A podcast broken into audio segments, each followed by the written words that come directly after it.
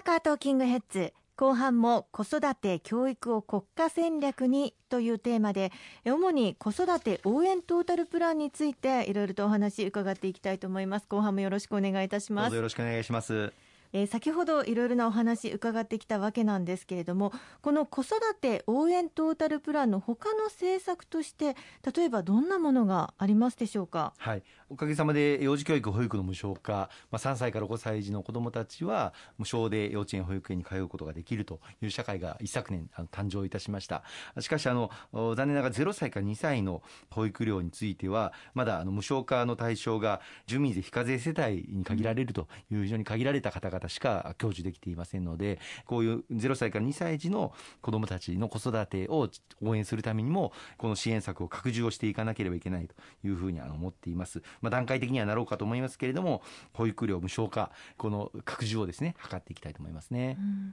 そして例えばあの義務教育士の小中学校では将来的に30人学級目指していますよね。はい、あのきめ細やかな教育を実現するためにはやはりあの先生方がより子どもたちにきめ細やかに対応できる触れ合うことができるそういう教育環境の実現というのが不可欠だというふうに思っています。あのおかげさまで35人学級を今後着実に5年間かけて小学校全全学年で実現をするということは道筋をつけることができましたので、はい、これを着実に進めていきたいというふうに思っていますがその先にやはり中学校においても35人学級を実現するとともに、まあ、将来的には小中学校ともにですね30人学級やはり1人の先生で見れる人数っていうのはもう30人がマックスだというふうにあの思いますしやはりより充実したあの教育環境という観点からもこれをぜひとも実現したいと思っていますね。あとは例えば家庭や学校に居場所がない子どもたちをどうフォローしていくかということも大切になってきそうですよね、はい、あの放課後児童のあの居場所づくりですとかあるいは子ども食堂などさまざまな今取り組みが各地で行われていますけれどもやはり格差があってですね、うん、それが進んでいる地域もあればできてない地域もあるということですね。やはりこれは国家戦略として国全体で子どもたちの居場所づくりも含めて支えていきたいというふうに思いますね。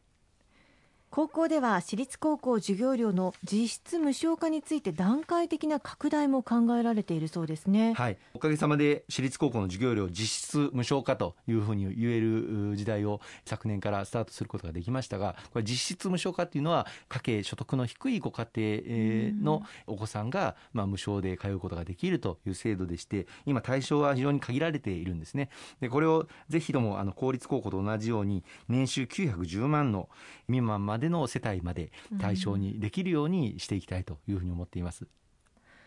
さらに高等教育の無償化についても段階的な拡大が目指されているんですね。はい、あの高等教育につきましても、まあ、大学とあの財政的な経済的な理由で進学を諦めなければならないような子どもたちを一人でもやっぱり減らしていく必要があるということから、あの家計の少ない所得の低いご家庭の子どもたちに対してはあ授業料あるいは学費入学金こうしたものを大幅に減免する。あるいは返還しなくてもよい給付型の奨学金を大幅に拡充するということことで、まあ、実質的にそういった家計の少ないご家庭には無償で大学に進学することができるということはできているんですがこれも先ほどの私立高校と同じで対象のご家庭が非常に限られているので、うん、ぜひその年収の金額を引き上げてより多くのご家庭があこの大学進学に向けて経済的な負担を考慮しなくてもいいように子どもたちがそういったことを心配しなくてもいいようにあの進めていきたいと思いますね、うん、今日本の大学の進学率まだ50%台ですので、まあ、そういったことを考えると本当に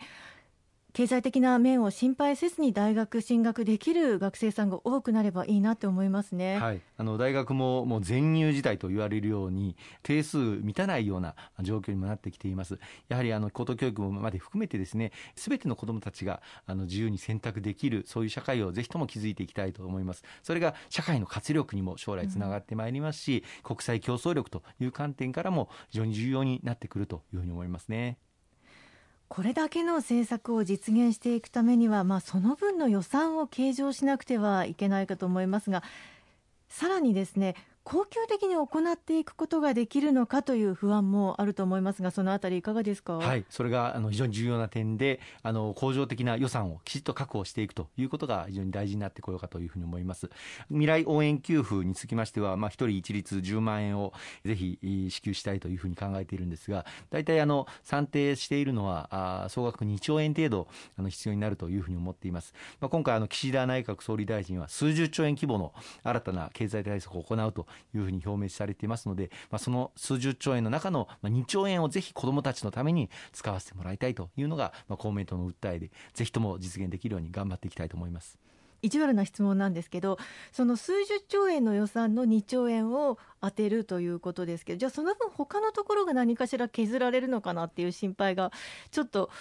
浮かぶんですが、そのあたりはどうなんでしょうか、はい、あの当然ながら財源には見解がありますので、その中でのやりくりというふうになってこようかと思います。ただ、その数十兆円といっても、まだ中身が決まっているわけではありませんので、うん、そのうちのまずは 2, あの2兆円を子どもたちのために使わせてもらいたいというふうに訴えたいと思いますね。ありがとうございます。今週もいろいろとお話いただきました。ありがとうございました。ありがとうございました。